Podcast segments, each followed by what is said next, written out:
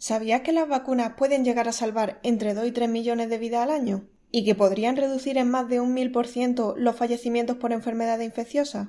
Hoy hablamos de la importancia de la vacunación preventiva para las personas con diabetes. Hablemos de Diabetes 2.0, un programa informativo y divulgativo de la Federación Española de Diabetes. Aunque las vacunas pasan por numerosas pruebas y dejan más que demostrada su eficacia antes de suministrarse, todavía existe un elevado porcentaje de población que no se vacuna. La falta de concienciación sobre los beneficios que aportan es un problema, sobre todo entre las personas con diabetes, puesto que contraer una enfermedad infecciosa significa, en muchos casos, complicaciones para el buen control de la patología. Para aumentar el conocimiento sobre sus beneficios, la Federación Española de Diabetes, con el apoyo de Sanofi, GSK, MSD y Pfizer, ha lanzado la campaña Vacunación 2022, con la que un año más se busca mejorar la salud pública del colectivo de personas con diabetes a través de una mayor sensibilización y concienciación sobre la importancia de la vacunación frente a las enfermedades infecciosas. Hablamos con el farmacéutico Pablo García Vivanco sobre la necesidad de la vacunación preventiva para las personas con diabetes. Las vacunas son la mejor herramienta de salud pública para reducir en más de 1.200% la mortalidad por enfermedades infecciosas. Además, el colectivo de personas con diabetes son un grupo de riesgo de sufrir complicaciones en caso de infección.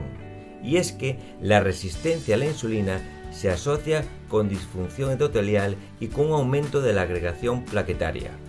Pero también debemos de saber que la hiperglucemia deprime determinados mecanismos inmunes. En las campañas de vacunación, los profesionales farmacéuticos juegan un papel importantísimo, ya que son uno de los agentes sanitarios que trasladan información relativa a la vacuna a la ciudadanía. El papel profesional del farmacéutico en el fomento de salud y en concreto en la vacunación preventiva es necesaria para quitar la carga laboral al personal sanitario, pero también para informar a los colectivos de riesgo la importancia de prevenir infecciones para el devenir de su patología.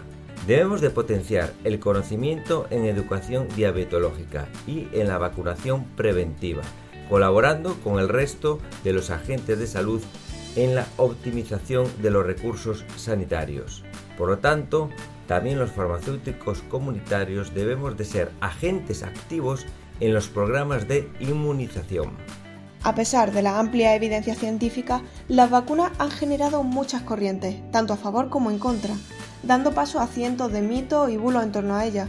De ahí la gran relevancia de contar con toda la información relativa a ellas y proveniente de fuentes rigurosas.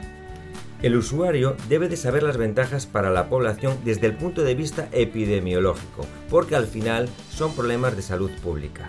No solo es bueno que sepan la mejora en su inmunidad, sino también matices importantes como puede ser la mejora de la carga psicológica en los pacientes y en los profesionales sanitarios, o el alivio en la sobrecarga socioeconómica para el Sistema Nacional de Salud y para toda la ciudadanía y también hemos asistido a esa información sobre los tipos de vacuna según se basaran en diferentes estrategias de inmunización. Pero también hay que informar de la duración de esa inmunidad y también las medidas preventivas que hay no farmacológicas.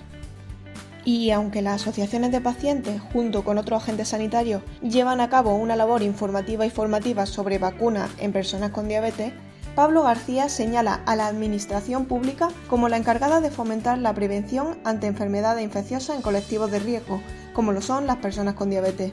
Se hace un grandísimo trabajo desde las asociaciones y desde la Federación para concienciar a las personas con diabetes de la importancia de la vacunación preventiva, pero es difícil llegar a los casi 6 millones de personas con diabetes que hay en España. Por eso pienso que la Administración debe de realizar campañas de fomento de la prevención no solo dirigidas a la población en general, sino también a los colectivos de riesgo con mensajes concretos y matices selectivos. También la vacuna contra la COVID-19 ha generado muchas dudas en la sociedad. Sin embargo, a lo largo de estos meses no solo ha demostrado su eficacia, sino también ser un hito en lo que a investigación se refiere.